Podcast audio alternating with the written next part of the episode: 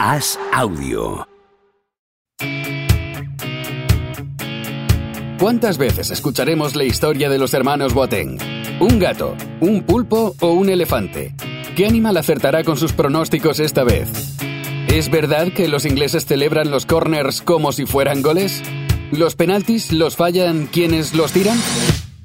Javier Aznar y Enrique Ballester analizan cada día lo que más importa y sobre todo lo que menos importa en Los Últimos de la Lista, el podcast diario de As Audio durante el Mundial de Qatar.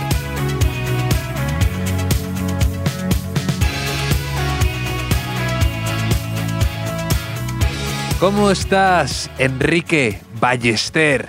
Día 26 de Mundial. A las puertas de la final. ¿Qué tal? Me he tomado mucho café, Enrique, como puedes ver. Te veo casi rollo Radio Fórmula, un poco, ¿eh? Sí. Tony Aguilar. Sí. Pero siempre, siempre adivino el día que vas a decir. O sea, hoy estaba pensando, seguro que dice 26. No sé por qué, pero y podría incluso adivinar que mañana dices 27. Y estoy, pues, a ratos estoy un poco Henry Ballesterúa, poco Henry y a ratos un poco Enrique Ballesterere, ¿no? Más, más, más argentino, con, con orígenes italianos, quizá.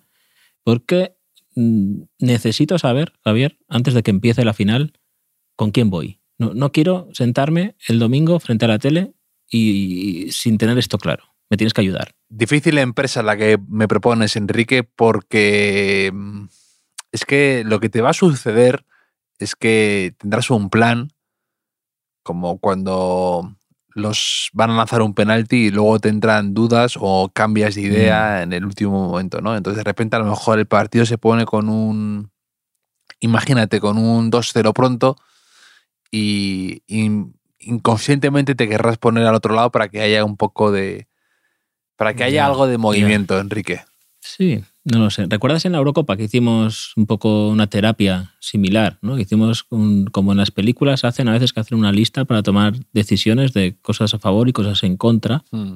Recuerdo que la final era Italia-Inglaterra y, y a favor ambas selecciones tenían que no eran Francia. Entonces, claro, ahora como, como está Francia, eh, se complica un poco la cosa. Que de hecho, a favor de Argentina, lo primero que tengo aquí apuntado es que no es Francia. Eso, eso es importante. Y que Rabiot es francés, no es argentino. Eso también son dos puntos a tener bastante en cuenta, que ya quizá decanta un poco la balanza hacia Argentina, que también tiene a favor, por lo menos para mí, que me cae bien Scaloni, me cae muy bien Scaloni, cada vez que le escucho hablar, eh, ya sean entrevistas ahora en el Mundial o antiguas, me cae bien, me cae bien Pablito Aymar, también, que está en el cuerpo técnico.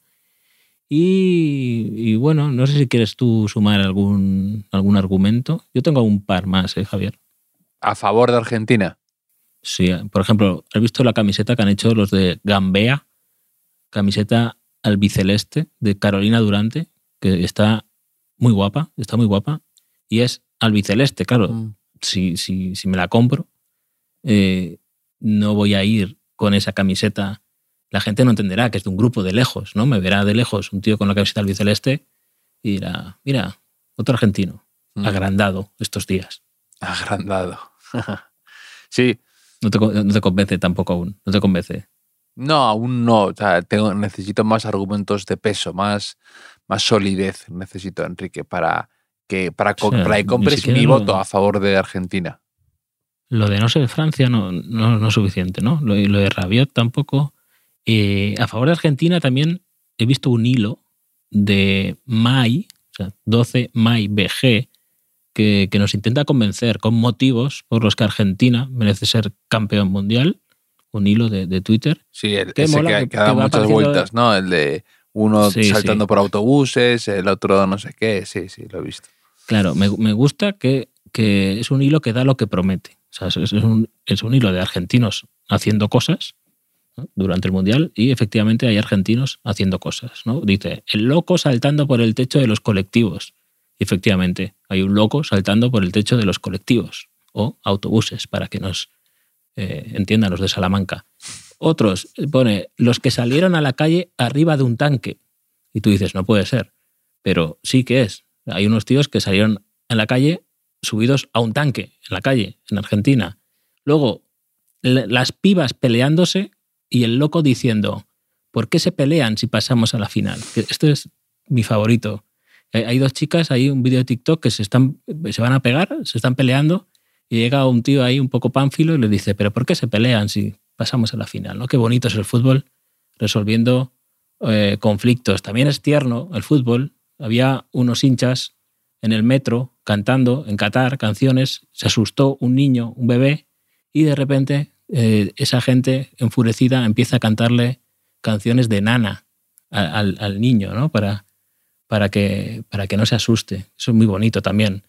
Da lo que promete. La abuela que se cae, es un vídeo de una abuela que se cae. O sea, perfecto. El cura festejando, es un vídeo de un cura festejando.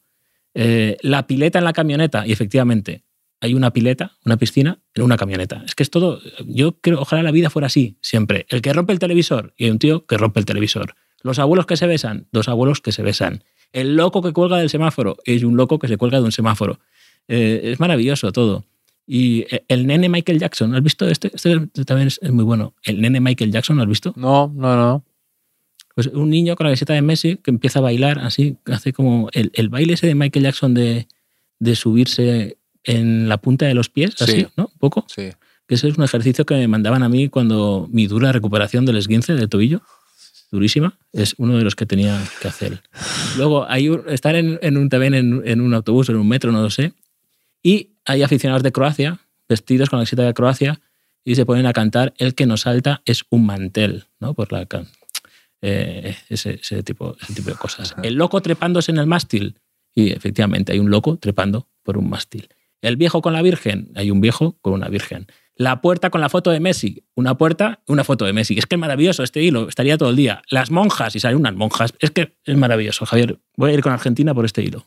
Por la coherencia del- de, sus hilos, ¿no? Claro. Claro. eh, si fuera francés sería más metafórico. ¿No? Sería, oh, pues Más simbolismos, metáfora, ¿no? ¿no? Decían, una puerta con Rabioti, no sería una puerta, sería una puerta mental, ¿no? Sería poco ahí, un poco cine distinto, un poco cine pues, di- distinto. Pero a favor de Francia me tienes que decir algo tú. A favor de Francia, eh, ya te dije yo, es difícil no querer que, que Camavinga sonría. Mm, esa es buena.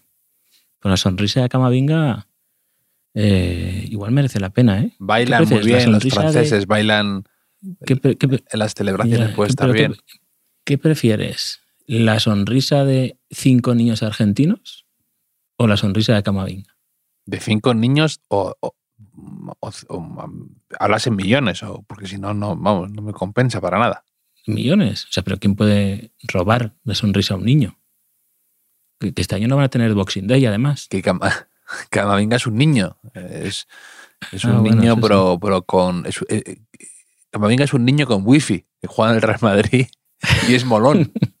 y sale con sale vestido de Jacquemus o de Valenciaga en GQ. O sea, es, un, es un Mm. niño que mola. Es un niño que con carisma. No. eh, no me- Sí, sí. Mira, pues, el hermano de Camavinga nos caía bien, ¿te acuerdas que es Sí. peluquero? Sí, y, su, y su hermano pequeño, que es como eh, la versión eh, muñeco Star Wars de Camavinga. Es fantástico. Y, y- y luego, y luego, bueno, han salido fotos, un montón de fotos de Julián Álvarez, el delantero estrella de Argentina, que, que- que ha sido una de las sensaciones por actitud y por carácter, robándole el puesto a, a Lautaro, eh, a Lautaro Martínez, ¿no? Según tú, Acosta. Y, Sí, sí, sí. y- No, Acosta también se lo robó de algún modo. Sí, y, y que además eh, es como eh, la, una de las figuras que encarna la remontada de, de Argentina. Y, es que y, y sale sí. en el, de niño en el Real Madrid, que, que estuvo un Ah. mes de pruebas y sale un montón de fotos eh, eh, con Higuaín, cuando era muy niño, con, con Higuaín, con Kaká, con Pepe, y, y por ahí jugando en el Madrid estuvo un mes y luego volvió a River y de ahí ya ahora está en, en el Manchester City de Guardiola. Uy, por, por ahí te ganan un poco, ¿eh? Porque yo había visto fotos de, de Julián con Messi, o sea, siendo él muy niño y, con Messi ahí alguna foto, porque esto- es que esto, Messi no tiene compañeros en Argentina este año. Me- Messi tiene súbditos casi. O sea, son todos es una generación de futbolistas que ha crecido idolatrando a Messi, ¿no? Y se nota, que ya se, se vio en la Copa América, ¿no? Que casi querían ganar más por Messi, porque Messi no se retirara sin ganar un gran título con la selección o ahora el Mundial, que por ellos mismos, ¿no? O sea, lo de, eh, lo de Rodrigo de Paul, es, eh, Rodrigo de Paul es el típico amigo grandote que si te quieren pegar está ahí detrás, ¿no? Que no le pase nada a Messi. O sea, si hace falta, se, se- se Sí, corta un de- brazo. De hecho, el otro día estaba leyendo eh, un, un artículo, un tuit de lo- la edad que tenían los integrantes de Argentina ahora mismo cuando Messi jugó su primer mundial en 2006. Y hay algunos que son. que, que impacta. Te dicen. No sé quién tenía nueve años o 12 años. Y te los imaginas viendo el mundial y ahora jugándolo con, con, con Messi y en la final con él. Machicado, Machicado, nuestro productor, ¿cuántos años tendría? ¿Había nacido? O igual, igual ni eso, ¿eh? No sé. Nuestro productor cuando, cuando con el Mundial de Messi, no, es que es increíble. Pues, 2006 estaría comiéndose Sí. mocos ahí en el Sí. parvulario, igual. o- sí, sí, sí. sí. No, no lo sé, no lo sé. Pero a favor de Francia, aparte de, de, de Camavinga y su sonrisa, hay una cosa importante, que es que los tuiteros franceses, por lo que sea, no me llegan. O sea, en mi timeline no me lo, no me lo recomienda el algoritmo nunca. Entonces, entonces estoy como más tranquilo en ese, en ese Ah, sentido. siento, sí, eh, hay una parte de mí ahí que dice, a los franceses, no sé si les gusta el fútbol, de hecho. Mm. Siempre son así como, no, el rugby, Sí. el baloncesto, Sí. el tenis, les gustan más otras cosas. Son más Más franceses. eclécticos, más. Sí, sí. Y, y- y no, no, no tengo tanto.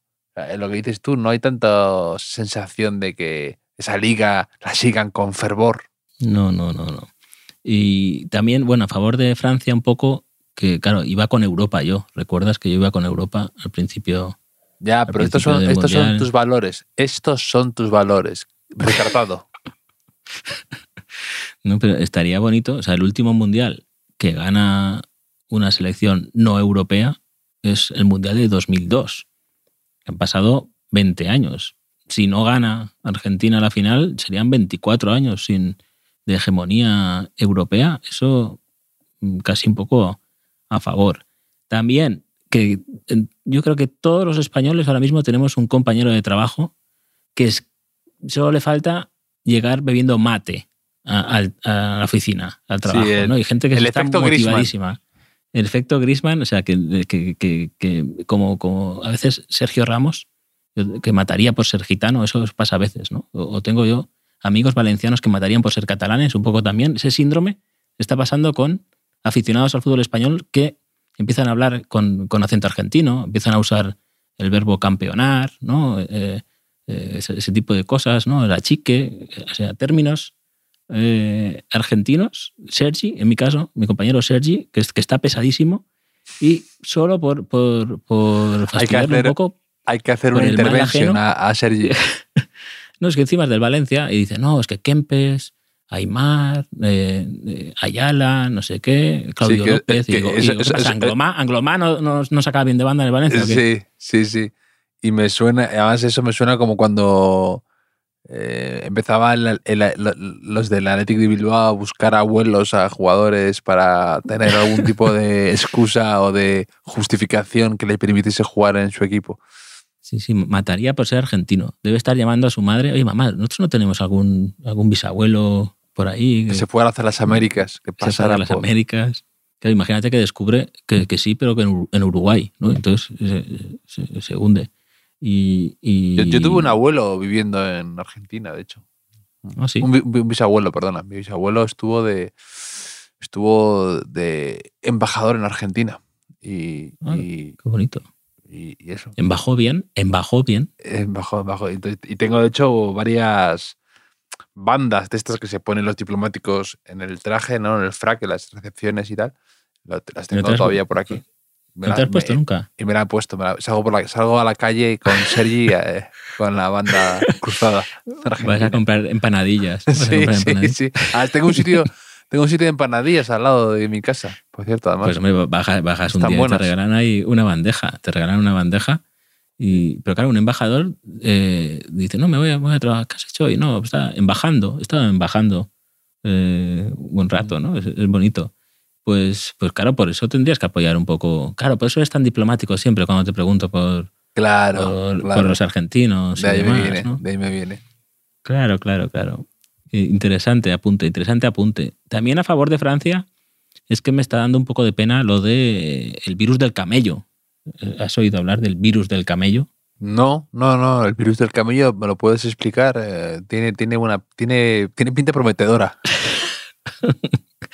Eh, por lo visto, eh, supuestamente, hay- hay que, he leído por ahí que quizá la enfermedad, la gripe que apartó a Rabiot y a Upamecano del anterior partido y por la que ya ha caído Coman también, con fiebre y demás, podría ser el llamado virus del camello, que es una especie de variante de coronavirus, que es, que es bastante chungo. Entonces, claro, hay cierta preocupación ahora alrededor de Francia por si empiezan a caer como moscas, que esto sería mm, fantástico para mi novela de espías alrededor de este mundial de Argentina, ¿no? Con tantas cosas que, que- han salido aquí, ¿no? La máscara de Ricardo Darín, eh, los, los penaltis eh, de chiste.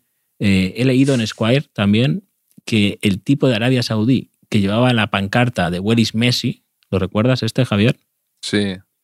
pues resulta que ahora va con Argentina. O sea, que ahora, ahora va con Argentina, por lo que mi teoría también es que otro, es otro espía infiltrado que se hizo pasar por aficionado de Arabia Saudí para hacer un, un don fútbol inverso, ¿no? Y que Argentina salía reforzada de eso, ¿no? Es que es- están jugando muy bien sus bazas Argentina dentro y fuera del campo.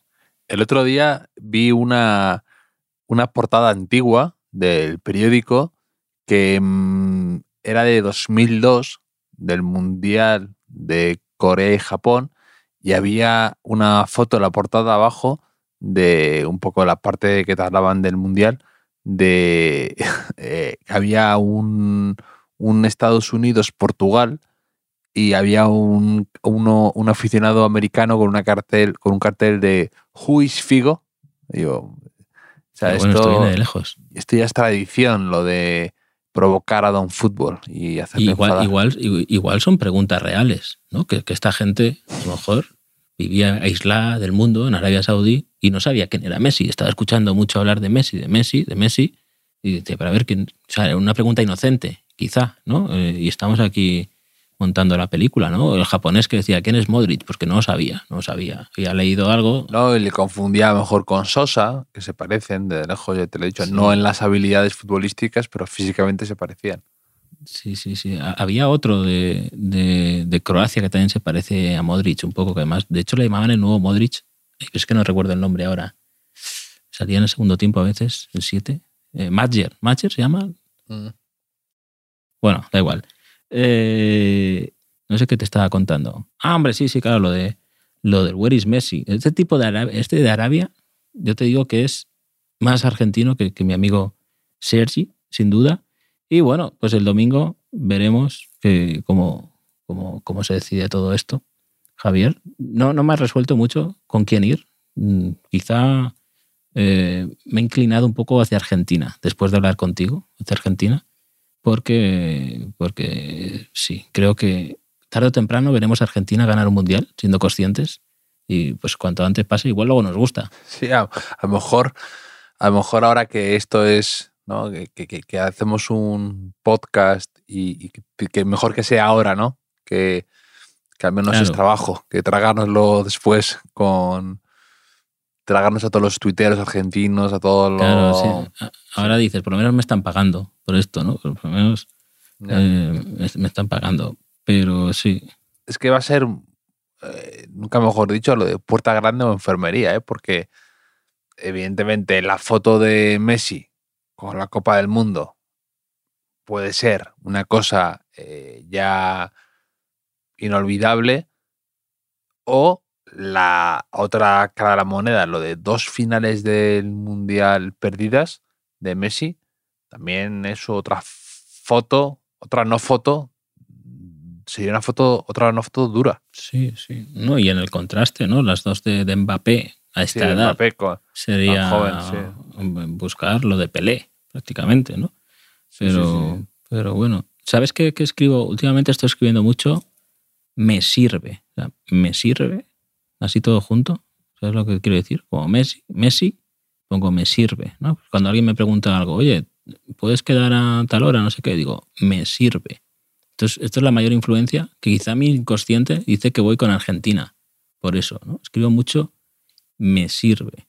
Estoy, usando mucho también, Javier, el, el mini emoji. Tú que estás en contra de los emojis, el otro lo pensaba, pero del mini emoji que han introducido en WhatsApp hace poco, ¿sabes cuál te quiero decir? Ese que pones sobre una frase. Ah, de- sí, sobre un sobre una, un globo, ¿no? De otro, una palabra, una Correcto. el correcto. bocadillo, ¿no? De otro de WhatsApp le puedes dar un mini emoji de aprobación. E- Ese lo, lo toleras más, el mini emoji, es más íntimo. No, me da igual, me da igual, me da el mismo asco. Te dan asco también. Pues- Sí, no, pues- no, no soy muy de, no soy muy de Pues no te voy a hacer una pregunta que nos han enviado. Que, que dice, dice, nos la envía Paula. Paula dice: Si tuvierais que definir el paso de España por el Mundial con un emoji, ¿cuál sería? ¿Y del Mundial en general? Como experto en emojis, te doy a ti primero un paso. A ver, o sea, te doy a Yo- ti yo- la iniciativa. Yo es que uso un emoji para casi todo.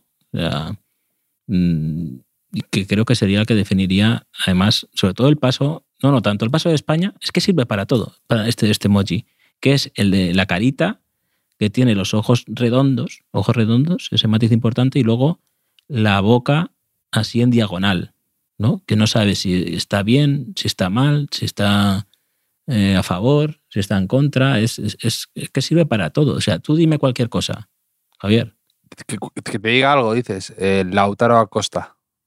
Pues yo te pongo el emoji ese. Te pongo el emoji porque sirve, porque te pongo la cara a decir, ¿qué me lo estás diciendo? ¿Porque llamo Lautaro Acosta al otro Lautaro?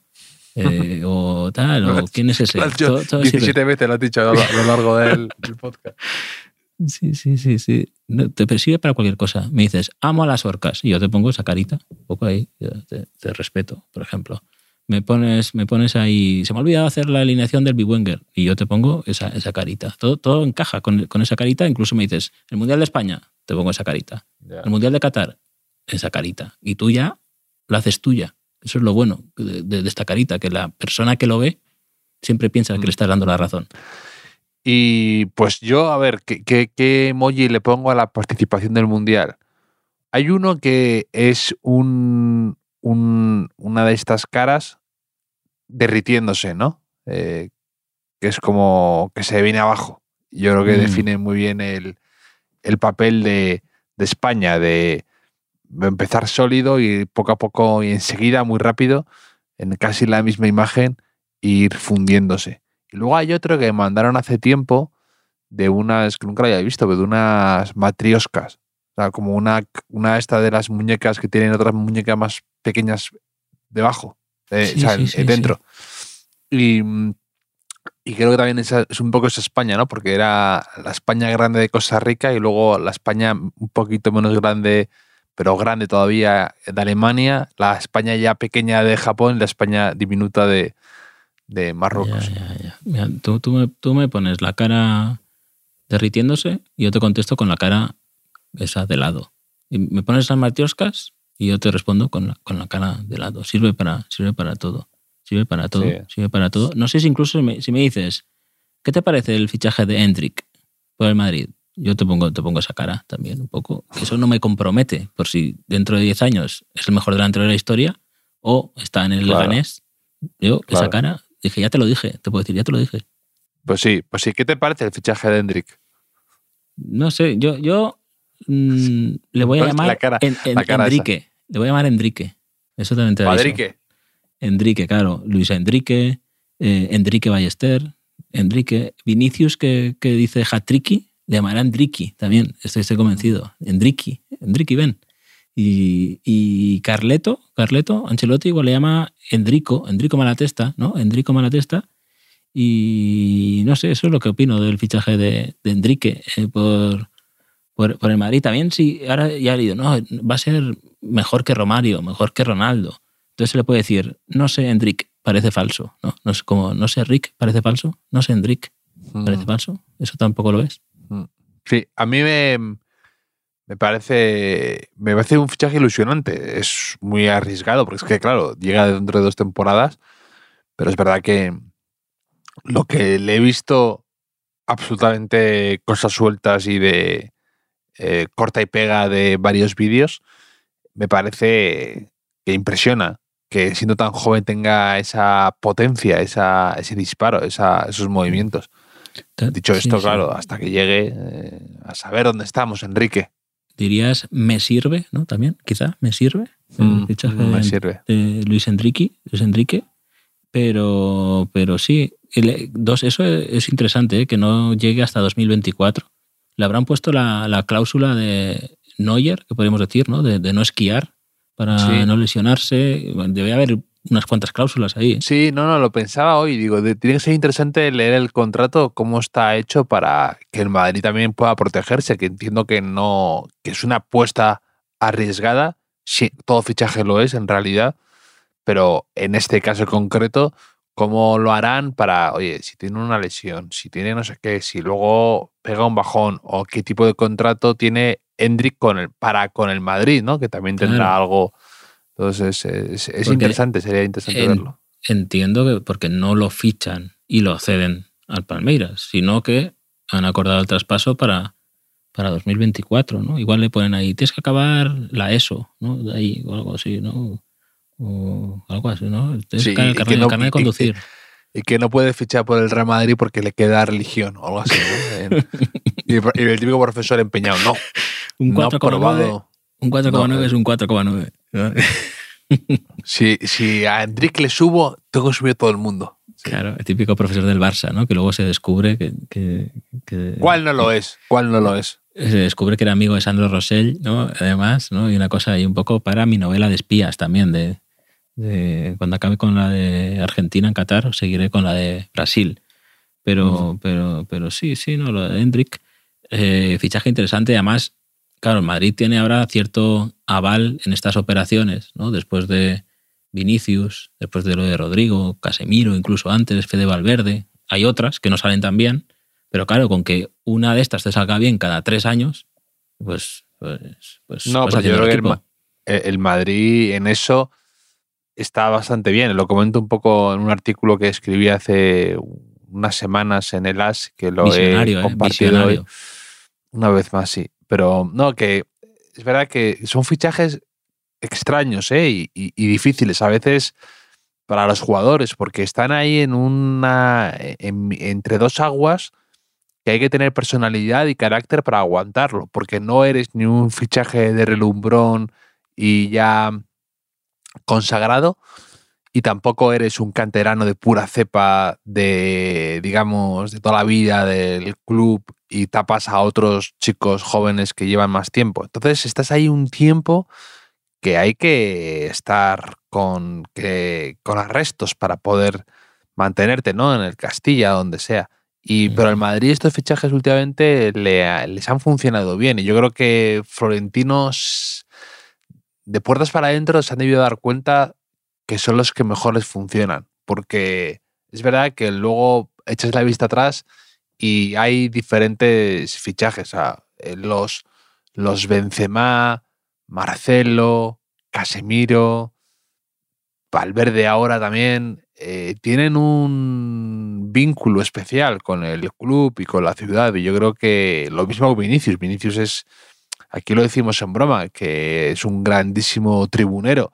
Pero es verdad que bueno, él, en, de algún modo se siente en deuda con el club o cree que el club hizo una apuesta muy importante por él muy joven y, siente mucho los colores. Entonces, mm, son apuestas que yo creo que el Madrid se ha dado cuenta de que son mucho, de, mucho mayor rendimiento que lo que hacía antes, ¿no? Que, intentar fichar jugadores ya eh, más asentados. Eh, sí, o incluso, sí, incluso yo creo que ya tras algunas experiencias como, pues, sin ir más lejos, Asart, por ejemplo, o Kaká, o algún fichaje ya más hacia abajo, eh, no, le merece la pena al Madrid. Sí, sí. Eh, al hilo. Hay que fichar a los jóvenes. Eso, eso cualquiera que haya jugado al fútbol manager eh, es consciente de, de eso. Sí, no, yo, yo, yo creo que en el fútbol actual ya es muy difícil que puedas competir con esas bestias que hay por ahí de clubes. Entonces, eh, el Madrid ha tenido que cambiar su política, porque si no, me quedo, se queda fuera.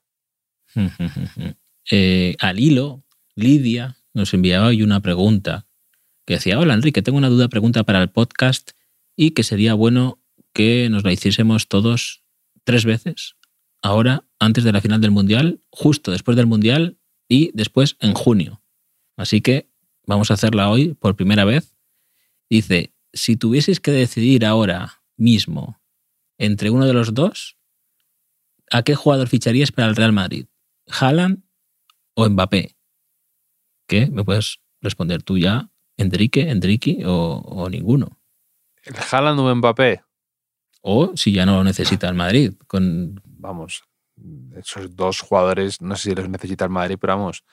eh, o sea, que si no los necesita, eh, el Madrid puede echar al que esté en su puesto y poner a uno de esos dos. Eh, Sí, sí, por supuesto. Sí, sí, pero eh, es, es, es, es que el fútbol es tan, tan de- en la retina que, por ejemplo, ahí me dices, hace justo un año, te digo Mbappé. Antes de que empezara el Mundial, te digo Haaland. Y hoy te digo Mbappé. O sea, quizá porque lo, lo tengo más reciente de estar viéndolo, ¿no? Pero por eso me parece interesante lo que dice, que respondamos ahora, después del Mundial, después de la final, y en el próximo mes de junio. sí, Yo, yo. mm, A mí es que Mbappé me gusta mucho. O sea, Mbappé, el otro día, en la jugada del 2 a 0, hace una secuencia de gestos técnicos impresionantes. impe- pero y una. Es velocidad, que- pero y una velocidad, sí. no sé, no sé. es, eh, es que eso es lo que a mí de Mbappé, aparte de que parezca buenísimo, es que mm, me, me encanta verle, me divierte mucho verle, porque también hizo uno de esos, una de esas jugadas súper rápidas como esta que defines contra el Barça en el área, que es que te, Mm. te, te- te impresiona. Y, y Haaland es que es un jugador salvaje, es un jugador pues lo más parecido que puedas encontrar a Cristiano Ronaldo, yo creo, o a lo mejor incluso lo supera. Pero Es, yo no he Mbappé visto- tiene ese... ¿Eh? Que Haaland yo no he visto, no sé. O sea, lo que fue Falcao a lo mejor cuatro meses, multiplicado por cuatro, y con la pinta de que va a ser diez años así. Sí, pero Haaland tiene el, el, el- toque ese de la ambición, de que está loco, de que tú le ves en el campo y vive en un permanente estado de agonía por querer marcar el siguiente. Es un jugador eh, absolutamente robótico en cuanto a su competitividad. Y luego tiene ese físico que- que impresiona. Lo, lo que te digo es que Mbappé me gusta más, pero es que Mbappé me, me encantaba ya aquel temporadón que hace con el Mónaco, precisamente con Falcao, Mbappé. eh, eh, es que ahí ya le ves muy especial y muy divertido de ver. Ese jugador que puede estar en la banda, que puede meterse por el centro, que esas arrancadas, esas cosas que hace de, pues lo que tú has dicho ahora del, en, en tres gestos, porque es que no son ni toques, son gestos, porque a veces eh, eh, eh, simplemente es esperar un balón o hacer un amague. Y en tres gestos, de repente un, balón insulso lo convierte en peligrosísimo. Y a mí eso es lo que me parece que es especial o, divertidísimo de poder ver en el Bernabéu. Y a mí, pues, me, me, me quedaría con Mbappé, dentro de que si me dices que si me puedo, puedo fichar a Haaland y, aprieto un botón y, mueren personas, lo, apretaría sin duda ahora mismo. Yo, yo, yo voto a Mbappé, voto a Mbappé, aun siendo consciente de que quizá Rodrigo Vinicius mm, sean más parecidos a Mbappé que a Haaland. Quizá por ahí en Madrid necesite, no lo sé. Pero voto a Mbappé y lo volveremos a hacer en Semana Santa, si te parece, a ver cómo- si hemos cambiado de opinión. Y en el mes de junio, cuando acabe la temporada, aceptamos el reto de Lidia. ¿Era Lidia? Sí, Lidia. Y, no sé, Javier, pues ya el día 26 se acaba. Tenemos ya el 27 cerca he contado y como vamos a hacer podcast hasta el lunes, haremos 30 episodios, exactamente igual que en la pasada Eurocopa, 30. Somos, al final, en el fondo tenemos alma germánica nosotros, Enrique. Dentro de nuestra, de- de- detrás de esta fachada irreverente, guasona, divertida, canallita. Somos detrás unos robots germánicos, amantes del orden, de las cosas cuadriculadas y de las simetrías. Sí, en- engañamos a, la- a los chavales un poco, ¿no? Que se piensan, esto es ah, de jiji, jaja. Pero no, no saben que, que el entrenamiento previo que, que tenemos que hacer para, para rendir aquí, ¿no? Es como ves a, ves a Mbappé, ves que todo fluye, ¿no? Y piensas que eh, el chico ha nacido así, pero no. Claro, claro. Hay método en su locura, como decían en Macbeth, creo que es, ¿no? Macbeth, sí. O, Sí. o era Hamlet. Era Mm. Mac- Macbeth. Bueno, tiene una A, tiene una M, tiene una E. Eh, ¿Sigues haciendo? ¿Ya no has vuelto a- al Wordle? Ahora también conocido como la palabra del día. No, no, Estoy yo solo, ¿no? Estoy yo solo.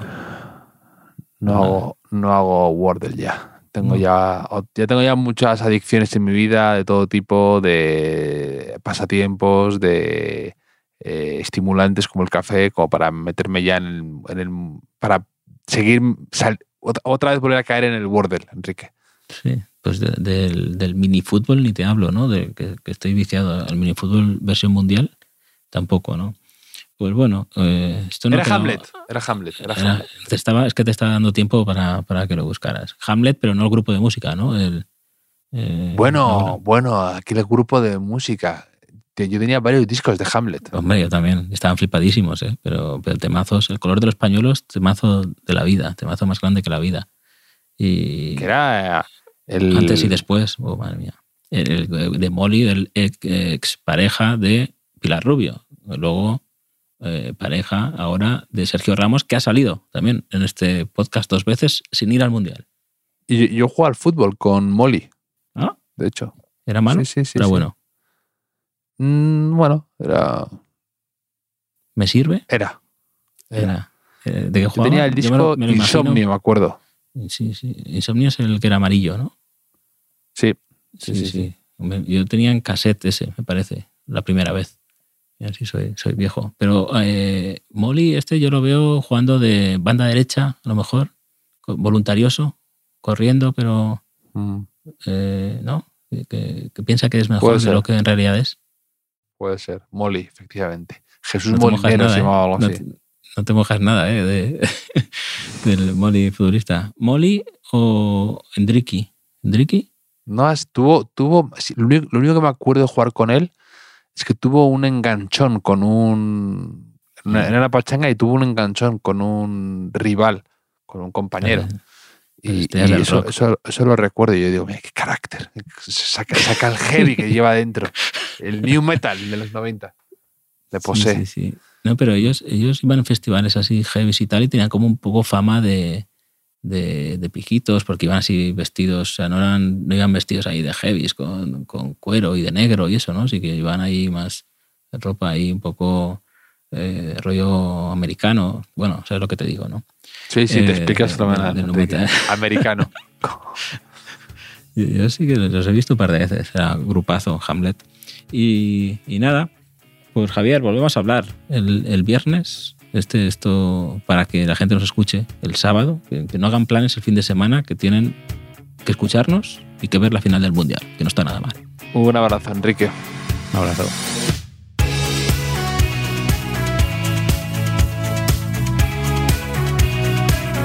Los últimos de la lista es un podcast original de As Audio con la producción de Javier Machicado y la realización de Vicente Zamora. Síguenos en redes sociales, arroba As Audio. Puedes escucharnos en la sección de podcast del diario As o en tu plataforma preferida.